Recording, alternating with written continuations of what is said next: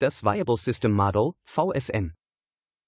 Das Viable System Model, VSM, ist nicht nur eine theoretische Organisations- und Managementstruktur, sondern insbesondere das Ergebnis der Arbeit von Stafford Beer, einem britischen Kybernetiker und visionären Denker. Stafford Beer war ein Pionier in der Anwendung von kybernetischen Konzepten auf Management und Organisationen. Er erwarb sich weltweite Anerkennung für seine Arbeit im Bereich der Kybernetik, die er als Wissenschaft der Steuerung und Kommunikation in lebenden Organismen und Maschinen definierte. Bears Arbeit war geprägt von einem interdisziplinären Ansatz, der Elemente der Biologie, Informatik und Sozialwissenschaften. Sein Ziel war es, einen theoretischen Rahmen zu schaffen, der Organisationen ermöglicht, in komplexen Umgebungen erfolgreich zu sein. Begriffliche Grundlagen des Viable System Model, VSM. Das VSM ist in fünf Systeme unterteilt, von denen jede spezifische Funktionen erfüllt, um die Effizienz und Überlebensfähigkeit einer Organisation sicherzustellen. System 1 Betrieb. Dieses System ist die operative Ebene, die für die täglichen Aktivitäten und Aufgaben der Organisation verantwortlich ist. Hier werden Ressourcen effizient genutzt, um die grundlegenden Funktionen zu erfüllen. System 2 Koordination. Auf dieser Ebene erfolgt die Koordination der Aktivitäten aus System 1.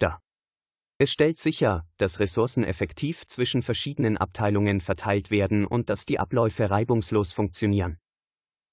System 3 Kontrolle. Die Kontrollfunktion überwacht die Leistung von System 1 und 2. Abweichungen von den Zielen werden erkannt und Anpassungen werden vorgenommen, um sicherzustellen, dass die Organisation auf Kurs bleibt. System 4 Planung.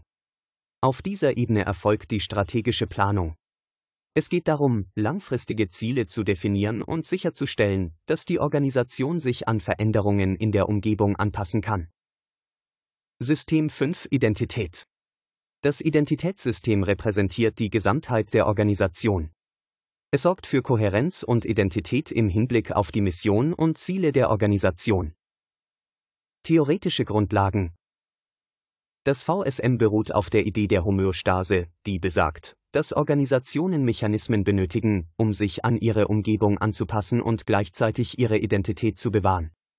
Die Struktur des VSM ermöglicht es, die Komplexität von Organisationen zu bewältigen und sicherzustellen, dass sie in der Lage sind, auf Veränderungen angemessen zu reagieren. Ein weiterer theoretischer Aspekt ist die Idee der Rekursion. Jedes der fünf Systeme kann als Miniaturabbildung des gesamten Modells betrachtet werden, was bedeutet, dass ähnliche Funktionen auf verschiedenen Ebenen auftreten. Dies ermöglicht eine flexible Anpassung und fördert die Resilienz der Organisation. Kritische Betrachtung des VSM und Bears Beitrag.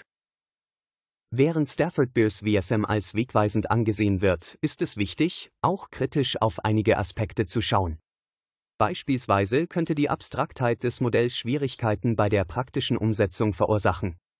Beer selbst betonte, dass das VSM ein Werkzeug sei, um nachdenken zu können, und nicht zwangsläufig eine Anleitung für die praktische Umsetzung.